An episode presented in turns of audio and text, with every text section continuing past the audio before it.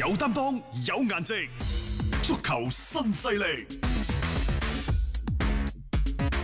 接住呢，我哋同大家睇就係今晚嘅誒、呃賽事。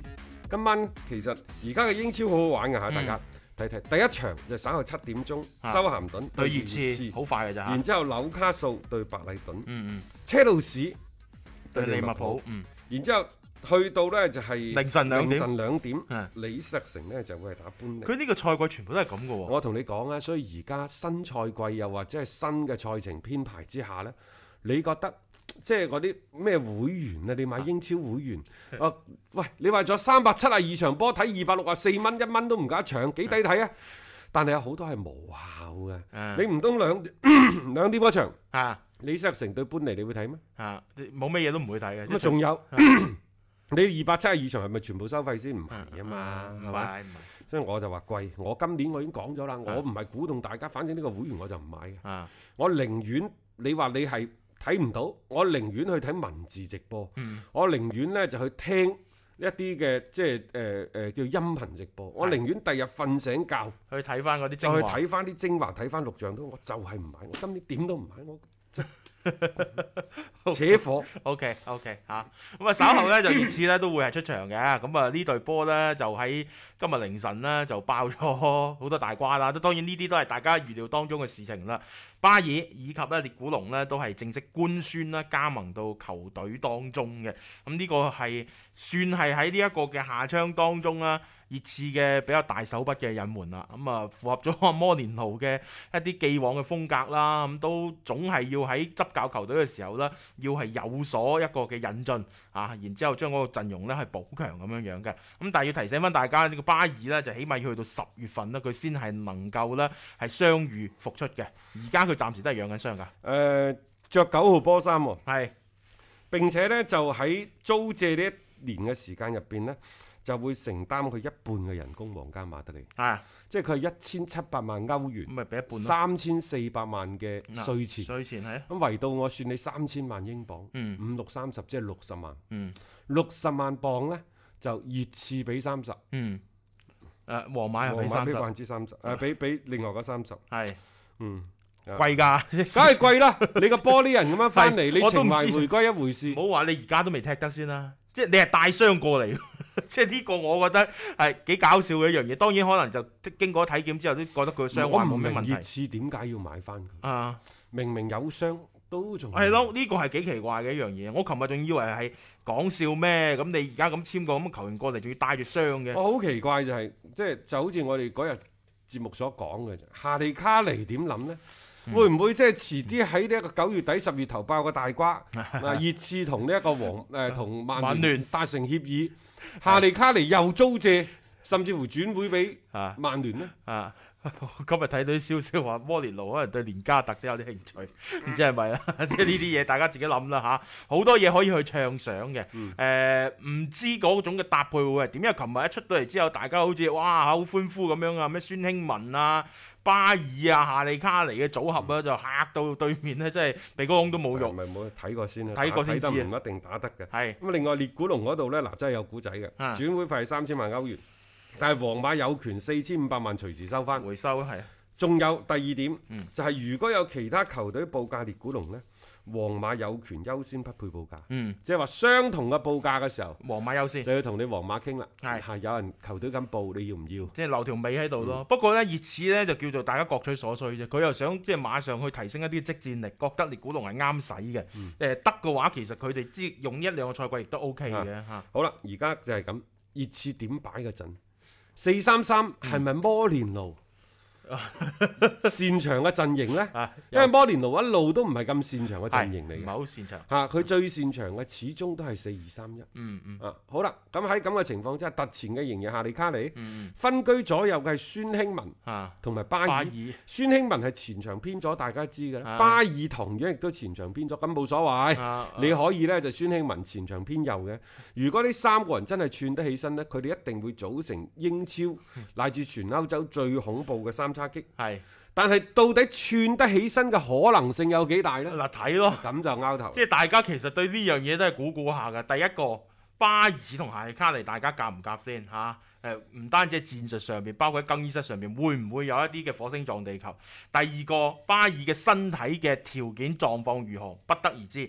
仲有咁耐冇點樣正式嘅大量嘅比賽去 keep 住狀態，你一想上到嚟就出現嗰種嗰所謂嘅預期當中嘅效果，會唔會有啲不切實際呢？嗱，各方各面嘅嘢呢，你會覺得其實個變數係好大嘅。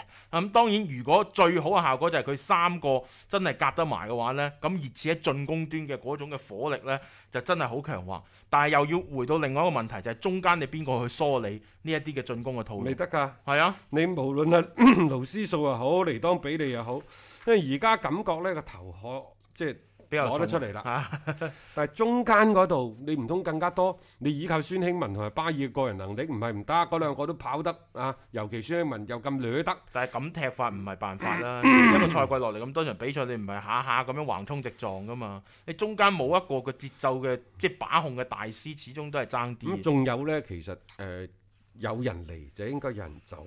嗯、對於熱刺嚟講，即係佢哋一定會追求一個嘅收支嘅平衡。嗯、亦就係當你攞咗接近三十萬磅嘅周薪嘅工資空間薪酬，俾咗巴爾嘅時候，你其他人怎麼辦？嗯譬如話丹尼老師嗰啲走咗啦，係嚇係咁啊，仲有呢，就呢、一個誒、呃佐安科夫嗰啲又走埋啦。嗯嗯好啦，再接著嚟沙治奧利亞。嗯，等等嘅呢啲走唔球走啊？你點清先嚇、即係你呢啲球員其實你你需要去揾一個甚佢哋至乎話薛斯隆都都要佢行嘅就係當初巴爾嗰條路，係，不但係過行唔通唔通唔通啊！即係呢啲球員你要清㗎仲啦，有一個迪利艾利咧。係迪利艾利已經日漸淪為一個越嚟越平庸嘅球員，甚至乎當初巴爾過嚟嗰陣時仲話艾利有機會係加入到呢一個嘅交換，即係球員交換即嘅係交易俾皇馬啊當中。嘛嚇、啊而家冇咗啦，嗯。係咪？嗯咁怎麼辦呢？呢位仁兄，即係呢呢呢啲球員其實而家都係即係摩連奴要要處理嘅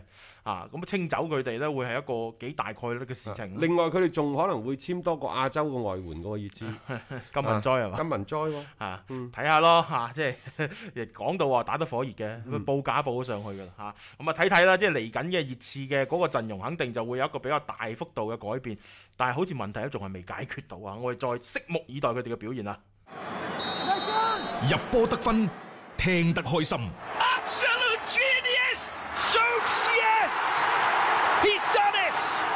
足球新勢力， It's magnificent!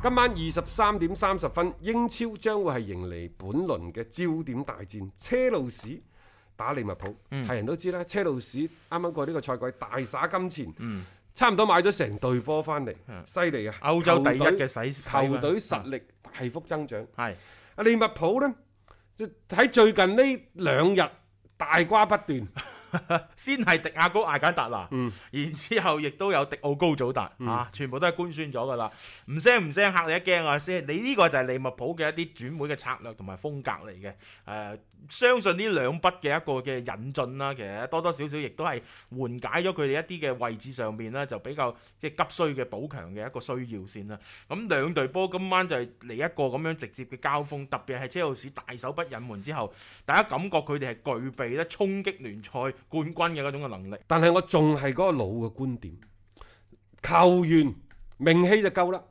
但係是否有一個大神、一個優秀嘅教練，將呢班球員全部有機咁將佢連合埋一齊？嗯，講到底，佢就係、到底係一個一加一大於二，抑或係一加一小於二嘅問題？係諗法得唔得？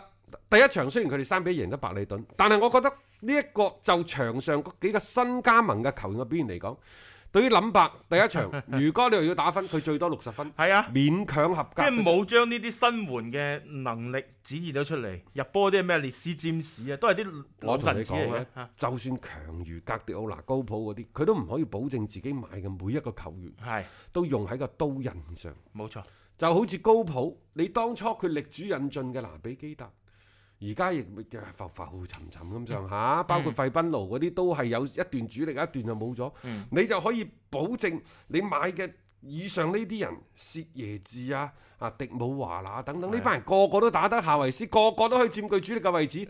我而家只能夠講，就係、車路士個靚女 CEO，佢喺啱啱過去嘅呢個轉會市場嗰度可以話好出色咁完成咗一個球員引入嘅任務。係，但係接住落嚟呢啲人打得好冇，嗯，你睇你諗白咯就。要睇你林柏特㗎啦。係啊，我買咗一堆嗰天狗翅啊，啲包心翅到俾你， 你唔識整冇用噶喎，窩火噶喎。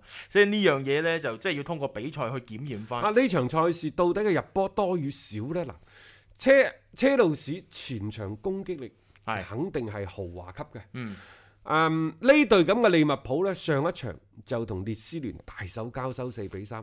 當然呢，一個係列斯聯嘅所謂癲狗嘅嗯打法，同埋會唔會輕敵一啲呢？啊啊冇錯啦。我啱啱想講嘅，你包括上一場其實包括雲雲迪克在內嘅。